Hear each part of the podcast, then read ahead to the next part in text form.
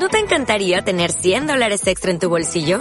Haz que un experto bilingüe de TurboTax declare tus impuestos para el 31 de marzo y obtén 100 dólares de vuelta al instante. Porque no importa cuáles hayan sido tus logros del año pasado, TurboTax hace que cuenten. Obtén 100 dólares de vuelta y tus impuestos con 100% de precisión. Solo con Intuit TurboTax.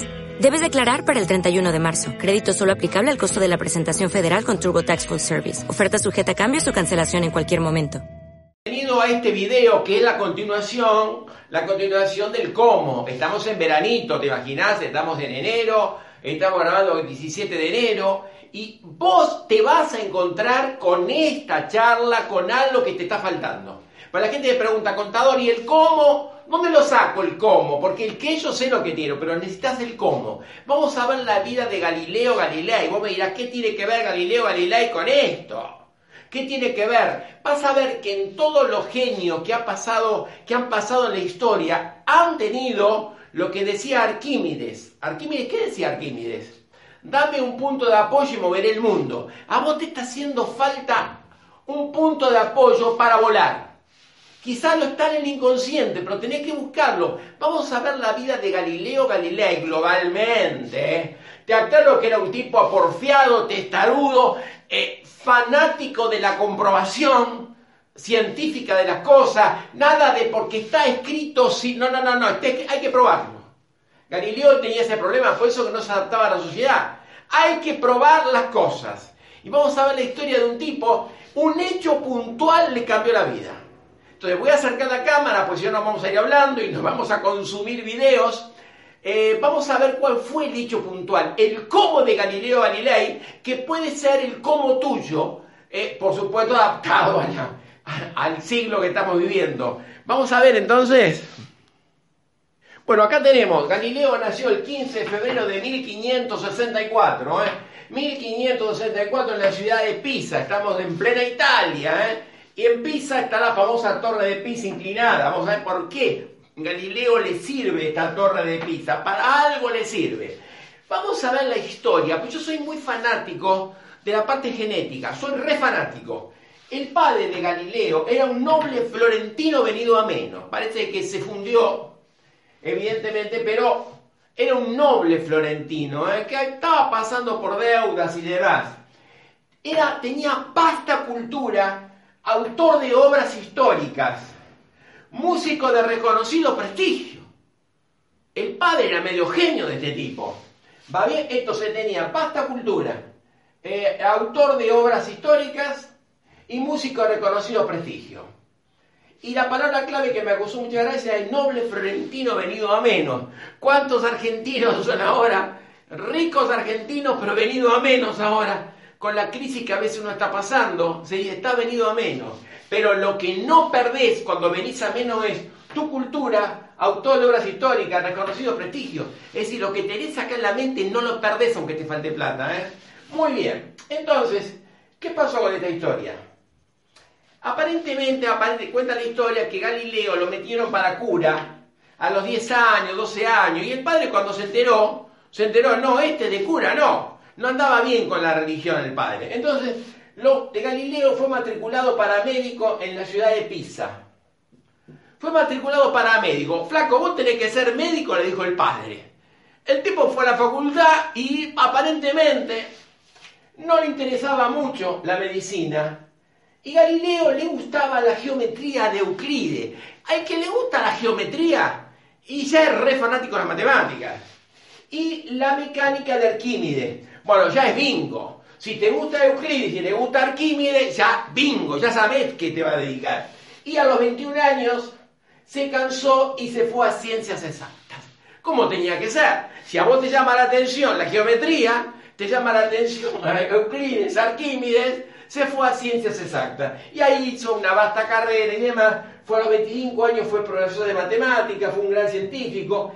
Pero fíjate vos la característica de este tipo. Presta atención, mirá. Mirá lo que anoté acá. Tenía dotes para la música. Pero como no le gustaba la geometría, sí, pero el, cerebro da para mucho. Da para mucho. ¿Le gustaba mucho la, música? Sí, tenía dotes para la música, para la literatura. Tocaba el clavicordio como nunca. Era un virtuoso. de los instrumentos de cuerda. ¡Ey! Pintor y escritor. ¿A quién salió? Ya, ya, ya sé. El padre. Ya está el padre. La parte genética del padre lo tiene él. Muy bien. Cuando murió el padre se hizo cargo de la familia. Pasó deudas por todos lados porque heredó la familia, tuvo tres hijas, la esposa se fue con otro, quedó solo, lleno de deudas, pero el tipo tenía una obsesión. Pero por ahora no dije nada, ¿eh? Tenía una obsesión. Eh, las matemáticas. Pero acá viene el punto clave de la historia. Presta atención a esto que viene ahora. En el año 1609, Año clave, 1609. Vino un alumno, un antiguo alumno, y le dice, mirá, este, Galileo, se, eh, descubrió un producto llamado un monocular. Un monocular es un aparato que te mostré para ver ahí con una, con una especie de telescopio chiquitito. Eh, un monocular, un telescopio. ¿Para qué le dijeron a Galileo que había encontrado un monocular que tenía una lente, a un tipo de, con toda la capacidad que tenía. Le das esto, eh, como, decía Arquímedes, dame un punto de apoyo y te mover el mundo. ¿Para qué le dieron esto? ¿Qué hizo Galileo? Es muy simple. Aumentó el telescopio, eh, apuntó el telescopio al firmamento y diseñó un telescopio con 30 aumentos. Diseñó un telescopio con 30 aumentos y lo apuntó a dónde? Al firmamento. ¿Te imaginas todo lo que vio? Bueno, encontró los cráteres de la Luna, los cuatro satélites de Júpiter, la Vía Láctea formada por estrellas, el de Venus, bueno, todo. La Tierra no es el centro del universo. Esa fue la desgracia de Galileo. Galileo dice, la Tierra no es el centro del universo. El Sol es el centro del universo. Eso lo decía Copérnico. Pero ojo, en esa época la iglesia no la aceptaba estas locuras, ¿eh? Y el tipo lo probó porque se pasaba hora con el aparato mirando y dice, Copérnico tenía razón. Dice, los planetas giraban alrededor del Sol. Y ahí se mandó la jugada del siglo. Escribió su libro Diálogos sobre dos principales sistemas, los diálogos sobre los dos principales sistemas del mundo, en 1632. Y en Roma lo llamaron, flaco, vení, le dijeron los curas, vení. ¿Qué estás loco vos? Vos estás contradiciendo a la Biblia, vas a la hoguera, ¿eh? O te contradecís o vas a la hoguera. Entonces, evidentemente, fue acusado en 1633, a los 70 años, y le, le lo hicieron retractar. Flaco, decís todo lo contrario porque te quemamos. Entonces, bueno, el tipo se agachó, se, se, se arrodilló y dijo, no, la verdad que estoy equivocado. Pero cuenta la leyenda que eh, en una voz muy baja se escuchó, sin embargo se mueve, dice. O sea, la tierra se movía. Bueno, el tipo murió a los 77 años y él fue el fanático eh, que vio el universo, donde todos los planetas se mueven alrededor del Sol. Cosa que lo decía Copérnico y también Copérnico tuvo su problema. Pero ¿cuál fue la clave de este video que estoy grabando? Copérnico tuvo que ver el monocular este con eso hizo un desastre. Y ahí vio el universo. ¿Te imaginas el tipo mirando la luna con eso? Estaba enloquecido. ¿Qué le, importa, que lo quemen en la hoguera? Si el tipo había descubierto que el, sol era el centro y el resto giraba. hay un caso de, de Galileo que Aristóteles hablaba de, hablaba de los cuerpos, el más pesado, el más pesado cae más rápido que el, que, menos, que menos pesado.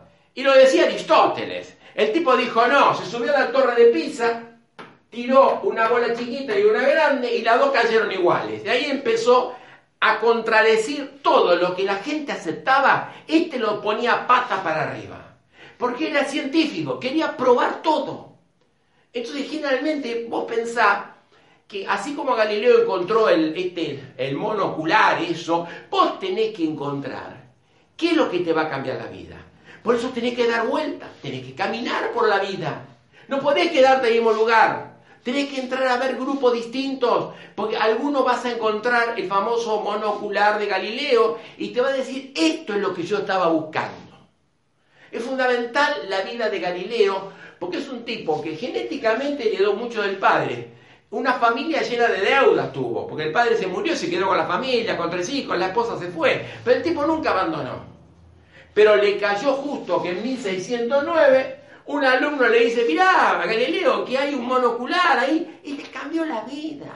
Entonces vos tenés que buscar el cómo, como lo encontró Galileo. Si ese alumno no le dice a Galileo ese invento, el tipo se quedaba donde estaba.